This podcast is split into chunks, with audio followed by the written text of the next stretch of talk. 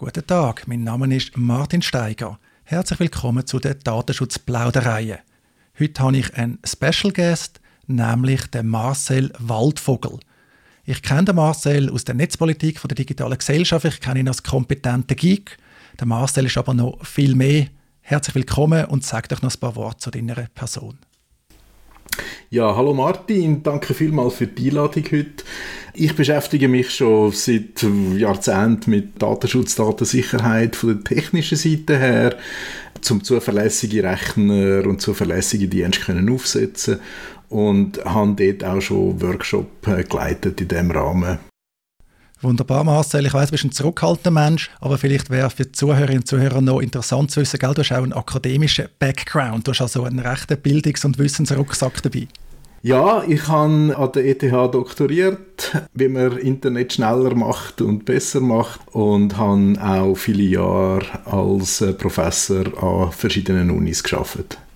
Wunderbar, haben wir die Credentials, dann können wir ins eigentliche Thema einsteigen. Und das eigentliche Thema sind Cyberversicherungen und Bedingungen, die man erfüllen muss, um so eine Cyberversicherung abschließen. Was ist eine Cyberversicherung? Klar, man will Risiken, die im Cyberspace, im digitalen Raum auftreten können, versichern. Hacking, Ransomware, all diese Themen. Und wir haben uns kürzlich einem Chat von der digitalen Gesellschaft zu dem Thema austauscht und sind dann wirklich auf die Bedingungen gekommen für so eine Versicherung. Und der Austausch war so spannend, gewesen, dass ich dich gefragt habe, du Marcel, das wäre doch spannend, dass eben nicht nur in dem Chat dort zu archivieren, sondern darüber zu reden. Konkret geht es um den Fragebogen von einer bekannten Schweizer Cyberversicherung. Da muss man elf Erklärungen abgeben, wenn man die Versicherung abschliessen will. Wenn man die Erklärungen nicht abgeben kann, hat man ein Problem. Da kommt das Formular über mit diesen elf Punkten und netterweise auf der Seite 2 sind Bemerkungen vorgesehen. Und mein Ziel heute mit dir jetzt, Marcel, ist, dass du Bemerkungen dazu kannst liefern jedenfalls soweit es für Datensicherheit, für die IT relevant ist. Ist das gut so für dich? Ja, selbstverständlich. Marcel, ich komme dem zum ersten Punkt, der ist noch nicht so spektakulär. Punkt 1 von diesen Erklärungen ist, sie haben keine Geschäftstätigkeit und keine Einnahmequellen in den USA und oder Kanada. Da ist klar, Nordamerika ist für die Versicherung riskante Steuer, da wollen sie nichts damit am Hut haben. Es kann aber ein Problem natürlich sein, auch als Anwaltskanzlei hat man vielleicht einmal Mandantinnen und Mandanten aus den USA oder Kanada, muss man also schon aufpassen, dass man dort keine entsprechende Beziehungen hat oder auch Einnahmequellen. Auch gerade im digitalen Raum fließt ja mal schnell Geld aus den USA in die Schweiz. Aber okay, kommen wir zum ersten Punkt, der für dich könnte interessant sein Erklärung 2. Nur das geeignete Personal hat Zugang zu allen Servern, Firewalls und IT-Infrastrukturkomponenten. Ja, also die Grossfrage ist natürlich, was ist jeweils geeignetes Personal? Was sind Server, Firewalls äh, und IT-Infrastrukturkomponenten? Und da gibt es natürlich schon mal ganz viele Chancen, dass dann die Versicherung zu einem späteren Zeitpunkt kann sagen, uh, das haben wir nicht erfüllt, äh, wir zahlen nicht oder wir zahlen reduziert. Ich glaube, das ist sowieso etwas, was sich durch den ganzen Fragebogen durchzieht, die Chancen für die Versicherung, zum irgendeinen Grund finden, zu mir ihre Zahlungen zu reduzieren. Aber ja, Zugang zu Server, Firewall, IT-Komponenten, ja, was ist mit dem Putzpersonal? Irgendwann muss da sicher mal jemand durch, muss vielleicht auch mal ein Hauswart, ein Techniker rein. Ja, was machen wir dort? Und was ist eine IT-Infrastrukturkomponente? Ist ein Switch, der auf einem Bürotisch steht, ist aus meiner Sicht ist eine IT-Infrastrukturkomponente. Dann ist damit eigentlich in den meisten Büros die Versicherung schon mal nicht möglich oder auch ein VoIP-Telefon ist in vielen Betrieben wird also als Infrastrukturkomponenten angeschaut. Also die Frage ist wirklich, was ist schlussendlich von der Versicherungsleistung wirklich abdeckt und wo muss man dann einfach hoffen, dass äh, die Versicherung kulant ist. Ich glaube, du hast völlig recht, Marcel, was wir da haben, ist ein typischer Gummiparagraf. Positiv gesehen viel Spielraum, aber wenn man sich wirklich Sorgen macht, dass die Versicherung dann vielleicht nicht zahlt, dann kann es unangenehm werden. Aber das ist jetzt der erste Einstieg. Gehen wir zum nächsten Punkt von diesen Erklärungen. Backups werden mindestens wöchentlich erstellt und an einem sicheren externen Ort aufbewahrt, wozu auch ein Cloud-Hosting-Service gehören kann. Ich muss sagen, einmal pro Woche ein Backup finde ich noch großzügig. Ja, also welche Firma will schon auf eine Woche Arbeit verzichten? Also wer kann sich das leisten, eine Woche wieder zurückzukommen und Beispielsweise an einem von diesen Workshops, die wir mit Arztpraxen gemacht haben, zu Datenschutz, Datensicherheit, ist dann beim Thema Backup und Ransomware eine von den Ärztinnen hat dann gefunden, ja, sie hätten täglich Backup gemacht, aber hätten dann irgendwann festgestellt, nachdem sie eben einen Ransomware-Angriff Angriff hatten, dass die letzten acht Monate von der Backup nicht mehr zurückgeladen werden können. Und die haben ein riesen Chaos gehabt, die nächsten paar Wochen mit ihren Terminvergaben. Und eben, ich kann mir vorstellen, dass viele Firmen, wenn sie da eine Woche lang, nur schon eine Woche lang Informationen verlieren, nachher mehrere Wochen lang mit einem Chaos zu kämpfen haben. Also das ist sicher eine Empfehlung, mehr wieder einmal in der Woche ein Backup zu machen. Aber das ist ja nur eine Mindestangabe, damit man versicherungskompatibel ist. Mehr darf man natürlich jederzeit machen und würde ich auf Fälle auch empfehlen, weil das eine der günstigsten Mechanismen ist, um wirklich Datensicherheit zu erreichen. Ja, was dazu kommt, man denkt immer vielleicht an Angreifer, aber ich denke, der typische Datenverlust ist selber verursacht. Hat vermutlich auch jeder erlebt, was auch mit IT zu tun hat, dass man er selber Daten gelöscht hat. Oder deine Empfehlung, indirekt zumindest, Datensicherung ist gut, aber man muss auch wieder herstellen können.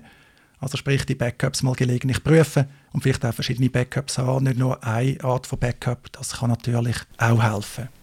Also eine klassische Regel ist die 3-2-1-Regel, mindestens drei Backups zu haben mit am besten zwei verschiedenen Techniken und eine davon an einem anderen Ort. Also das ist so eine einfache Regel, die man sich merken kann und man sollte vor allem darauf achten, eben, dass mindestens ein Teil von diesen Backups nicht online direkt löschbar ist. Sonst eben kann man aus Versehen, weil ein Mitarbeiter oder man selber auf den falschen Knopf drückt oder mal eben dann halt eben so ein Ransomware-Angriff kommt, ist alles verloren. Gehen wir einen Punkt weiter. Erklärungspunkt 4. Sie verfügen über eine oder mehrere Firewalls, die den externen Zugriff auf Ihre Systeme schützen. Firewall, da bin ich doch nachher sicher, da kann mir nichts passieren. Genau, das ist so ein bisschen eine der grössten Fehlannahmen, glaube ich, in der ganzen IT-Sicherheit. Firewall ist für mich eigentlich eher so ein Sicherheitsnetz für dann, wenn die normale Sicherheit von den einzelnen Komponenten oder von den einzelnen Geräten nicht äh, kann gewährleistet werden und einfach um nochmal eine zusätzliche Hürde zu haben. Aber es ist nicht das primäres Schutzinstrument. Eigentlich sollte man wissen, was an lokalen Diensten auf dem eigenen Netzwerk läuft und auch vor allem sollte man die einigermaßen gut können abdichten, schützen, vor Fremdzugang schützen, aber ja, häufig weiß man das nicht so genau und dann ist eine Firewall sinnvoll als Backup-Mechanismus, aber eine Firewall ist nicht ein primärer Mechanismus und insbesondere das, wo in diesen klassischen Heimrouter als Firewall verkauft wird, ist eigentlich kein Firewall, hat keine wirkliche Sicherheitsmechanismen, außer gerade so die allerdümmsten Angriffe aus äh, fernzuhalten. Mir ist dann aufgefallen, dass man von einem externen Zugriff auf das System redet. Da fehlt wie Cloud-Thematik. Heute ist es natürlich so, dass gerade ein KMU viele Cloud-Services nutzt und dann ist die Schutzkomponente halt auf Seite vom Anbieter im Guten, im Schlechten, wobei ich neige dazu zu sagen, häufig im Guten, dass man einen seriösen Cloud-Anbieter das vielleicht besser im Griff hat, mit seinem qualifizierten Personal all seine Nutzer auf dem gleichen Level zumindest können schützen ein anderer wichtiger Aspekt, der häufig vergessen wird, ist der ganze Fernzugriff. Den sehen wir später noch mal ein bisschen. Aber eben so die Desktop-Sharing-Möglichkeiten, die Remote-Support-Anwendungen, die es zum Teil zu Dutzenden auf gewissen Rechner installiert haben, dort nützt ein Firewall beispielsweise überhaupt nichts dagegen. Gehen wir doch zum nächsten Punkt, weil ich muss jetzt schon sagen, der nächste Punkt ist mein Favorit, der Punkt 5. Alle Systembenutzer haben individuelle, obligatorische und nicht triviale Benutzer-IDs und Passwörter mit regelmäßigen Passwortänderungen. Marcel, hast du einen nicht trivialen Benutzernamen, eine nicht triviale Benutzer-ID, wenn du dich einloggst? Nein, äh, auf meinem meisten System laufe ich unter Marcel oder unter einer von meinen E-Mail-Adressen und ich denke, das trifft für die allermeisten Leute zu. Also das heißt, wenn man das wörtlich interpretiert, hat man Pech gehabt, die Cyberversicherung greift nicht. Man darf vielleicht trotzdem zahlen, aber eben ob sie dann im Gegenzug zahlen, ist dann die grosse Frage. Es ist auch grundsätzlich die Frage, wieso soll man eine nicht triviale Benutzer-ID haben? Weil das eigentliche Schutzmechanismus liegt ja dann im Passwort, beziehungsweise, wenn man noch einen Schritt weitergehen in einer Zwei-Faktor-Authentisierung. Du sagst, der Schutz liegt im Passwort. Auch da muss ich schon ein schmunzeln innerlich. Regelmäßige Passwortänderungen. Mein aktueller Stand ist, dass man das schon länger eigentlich nicht mehr empfiehlt. Und alle, die vielleicht mal in grösseren Unternehmen oder in der Verwaltung arbeiten, da gibt es das häufig heute noch, die wissen das, alle drei Monate dort man die Zahl hinzuzählen oder was halt dann der Mechanismus ist. Wie siehst du das? Ja, also das ist, denke ich, einer der grössten ja, Fehler, die man machen kann. Eben vor, bis vor etwa zehn Jahren ist es an vielen Stellen empfohlen worden. Heutzutage die meisten grösseren Organisationen, die sich um IT-Sicherheit kümmern, empfehlen, das nicht zu machen weil das führt meistens dazu, dass man irgendwie auf einem Post-it unter der Tastatur oder in einem Post-it am Bildschirm das aufschreibt und wir kennen, oder einige von uns kennen vielleicht ja auch so eine Videosequenz, äh, wo der Mark Zuckerberg bei sich im Büro interviewt worden ist und wo dann die Kamera eben ein Passwort auf einem Post-it auf seinem Bildschirm in alle Welt übertragen hat. Weiterer Punkt, Punkt 6 in der Erklärung. Die Mitarbeiter erhalten Awareness-Schulungen und oder Informationen über Phishing und andere Angriffsarten. Da vielleicht von mir zuerst, ist eigentlich eine gute Idee, aber ich habe immer so ein bisschen die Frage, ja, blame the employee, blame the user. Man kann natürlich die schon informieren und ein gewisses Wissen muss man haben, aber bei den Awareness-Schulungen etc eigentlich ist die grösste Gefahr ja vieles, was man einfach alltäglich macht. Man hat Attachments zum Beispiel, muss sich an x Ort einloggen und so weiter. Ich finde das immer sportlich, da dann zu sagen, ja Nutzer, wir haben dich jetzt geschult, jetzt ist alles gut.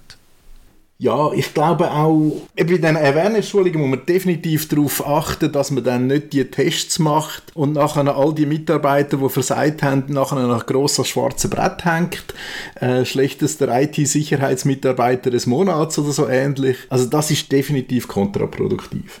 Aber man hat natürlich auch bei diesen Schulungen die Möglichkeit, das relativ einfach zu halten. Also meine liebste Regel, die eigentlich jeder soll mitnehmen ist, wenn irgendwas Außergewöhnliches ist, meistens hat man noch irgendjemand am nächsten Bürotisch oder so und kann den oder die mal fragen, du, was meinst du dazu?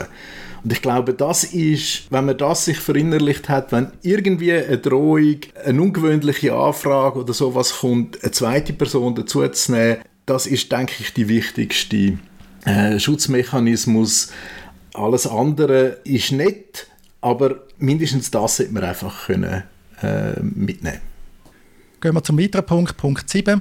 Ein weiterer Favorit von mir, alle PC und Server verfügen über einen Virenschutz, der regelmäßig aktualisiert wird. Für mich auch ein Erklärungspunkt, wo ich das Gefühl habe, dass viele IT-affine Leute Mühe hätten, das zu unterschreiben, weil sie nicht überall, wenn überhaupt, Antivirus-Software im Einsatz haben.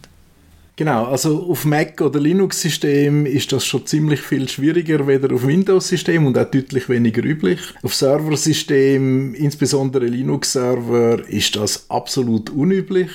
Und ich bin grundsätzlich einer, der findet, man muss, bevor man sich eine Antivirensoftware installiert, muss man sich auch gut im Klaren sein, was man eigentlich damit erreichen will, weil jede zusätzliche installierte Software ist auch ein potenzielles Angriffstor und es hat schon mehr wieder einmal gegeben, dass eben Antivirensoftware dann eben genau gebraucht worden ist, um sich massenhaft auf Rechner hacken. Ich habe mal bei einer anderen Versicherung, nicht bei der, wo wir jetzt darüber reden, mal nachgefragt, was sie dann für macOS, für eine Antivirus-Software empfehlen, damit man die Bedingungen einhalten kann. Weil ich selber wüsste jetzt spontan nicht, welche Antivirus-Software vom Mac unschädlich ist, dass man sich einsetzen kann, um Versicherungsbedingungen erfüllen. Und das haben die dann leider nicht können beantworten. Das ist ein bisschen unglücklich gewesen und hat dann auch als einer von verschiedenen Aspekten den Abschluss von dieser Versicherung verhindert. Also ich glaube, grundsätzlich ist es sogar unterdessen extrem schwierig geworden, auf dem Mac die entsprechenden tiefgehenden Sicherheitsberechtigungen überhaupt überzukommen. Dass man Software so kann einklinken, dass sie andere Software kann überwachen und ihre Funktion steuern.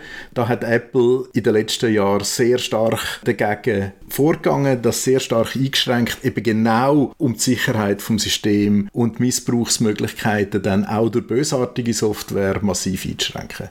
Gehen wir einen Punkt weiter. Punkt 8, dort denke mir jetzt nicht so spannend. Sie speichern weniger als 250.000 Datensätze mit persönlich identifizierbaren Informationen. Ein Datensatz entspricht einer Person. kann man jetzt diskutieren, ob die Definition Sinn macht. Ich vermute, das hängt mit der Rückversicherung oder so zusammen, dass man einfach nicht mehr als Daten von 250'000 Personen darf speichern Ich vermute, da kommen die meisten recht gut klar.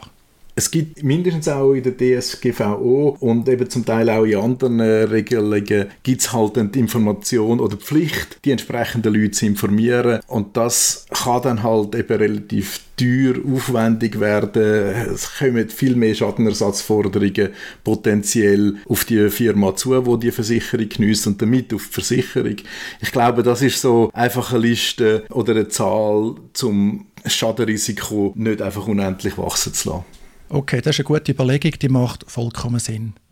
Das nächste, Punkt 9. Zahlungskartendaten werden niemals übertragen und werden niemals in ihren Netzwerken oder Systemen gespeichert. Der zweite Teil macht so halbwegs Sinn mit Kreditkartendiensten, die man irgendwie einbindet.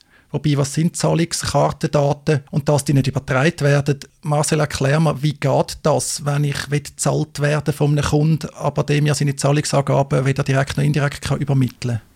Also häufig ist es so, dass man halt unterdessen einen Zahlungsdienstleister zwischen dir schaltet, dass die sich um die ganze Zahlungsabwicklung kümmern. Das merkt man ja häufig, wenn man auf einem Online-Shop zahlt, wird man weitergeleitet zu einem Zahlungsdienstleister, wo man dann nur noch den Betrag muss bestätigen und damit hat man als Firma selber, wo der Shop anbietet, nichts damit zu tun. Man kommt dann einfach irgendwann hoffentlich das Geld über, aber eben, es ist indirekt sind die Daten sicher da, aber direkt nicht. Aber die andere Frage, die ich mir eher gestellt habe, ist, was passiert jetzt, wenn ein Mitarbeiter online etwas bestellen will? Dann werden äh, Zahlungskartendaten übers Netzwerk übertragen. Und ich glaube, eben, sobald man irgendeine Online-Bestellung in einem Shop macht, verstoßt man gegen den Punkt 9. Das ist noch blöd, ja, das stimmt. Da kann man also nur noch auf Rechnung eigentlich bestellen darf man nicht mehr mit Kreditkarte zahlen, was online je nachdem noch schwierig kann sein Wir nähern uns im Endsport, Punkt 10 von 11. Der gesamte Fernzugriff auf Ihre Systeme wird durch die Verwendung verschlüsselter Verbindungen wie etwa VPN, VPN geschützt. Tönt auf den ersten Blick gut, aber ich sehe schon du hast da wieder Kritik. Äh, du kennst mich einfach zu gut, Martin. ja, also das Problem heutzutage ist eigentlich nicht die Verschlüsselung. Die meisten Protokolle sind heutzutage standardmäßig verschlüsselt oder die Verschlüsselung relativ einfach zusätzlich aktivierbar. Also so Sachen wie Passwörter, die gehen eigentlich nicht mehr im Klartext übers Netz, wie das vor 30 Jahren noch der absolute Standard war. Aber das Problem ist eigentlich nicht die Verschlüsselung, die bringt mir kaum etwas. Was mir das VPN eigentlich sollte bringen, ist eine Limitierung der Anzahl Leute, die darauf zugreifen können. Also eine, Einschränkung der autorisierten Personen, die darauf zugreifen. Und das hat mit der Verschlüsselung zuerst mal überhaupt nichts zu tun. Also es geht darum, dort auch einfach, wenn man nicht aus dem firmeninternen Netz kommt, sondern von irgendwo vom weiten Internet, dass man mindestens schon mal an einer Stelle hat müssen irgendwie Benutzer Namen, Passwort eingeben, bevor man auf weitere Dienste kann zugreifen kann. Aber auch da haben wir wieder genau das gleiche Problem. Eigentlich braucht man das nur, wenn das interne Netz nicht wirklich unter Kontrolle ist was aber leider halt insbesondere, wenn man irgendwelche Internet der Dinge Sachen im Einsatz hat oder eben eine Heizungssteuerung oder ich weiß nicht was, dann wird das einfach extrem schwierig, die abzuschützen, weil die häufig einfach alles, was auf dem gleichen Netzwerk ist, erlaubt, die dürfen mich steuern und das ist aber eine ganz andere Baustelle. Damit kommen wir zum letzten Punkt, zum Punkt 11. Der ist vor allem versicherungstechnischer Natur, denke ich. Ihnen sind keine Cybervorfälle, Gefährdungen von persönlichen Daten, Verletzungen der Privatsphäre, keine unvorgesehenen Netzwerkausfälle, Urheberrechtsprobleme oder sonstigen Vorfälle oder Ereignisse bekannt, die einen Anspruch im Rahmen einer Cyberversicherung begründen könnten. Klar, der Hintergedanke ist, man kann nicht schon bestehende Risiken, also Risiken, die sich manifestiert haben, versichern, sondern nur künftige Risiken. Marcel, alles in allem, gell, du könntest die Erklärung mit diesen elf Punkten nicht unterschreiben. Du müsstest da ganz, ganz viele Bemerkungen machen und vielleicht sagen, ja, ohne mich. Ja, also ich würde, denke ich, mein Text bei den Bemerkungen wäre wahrscheinlich viel länger, wie das Kleidruckte von den Versicherungsbedingungen. Dir, Marcel, vielen Dank, dass du heute dabei bist, dass du viel Zeit genommen hast, um das zu erklären. Ich werde das dann auch noch in den Show Notes versuchen, ein bisschen zu ergänzen. Besten Dank Hast du noch ein Schlusswort? Was ist so der ultimative Sicherheitstipp? Schlussendlich eben Passwörter, Backups und möglichst wenig Daten aufbewahren. Je weniger Daten man aufbewahrt, desto weniger kann schief gehen mit denen. Das ist, denke ich, so die drei wichtigsten Punkte, wo ich mich würde freuen, wenn das möglichst viele Leute mitnehmen würden.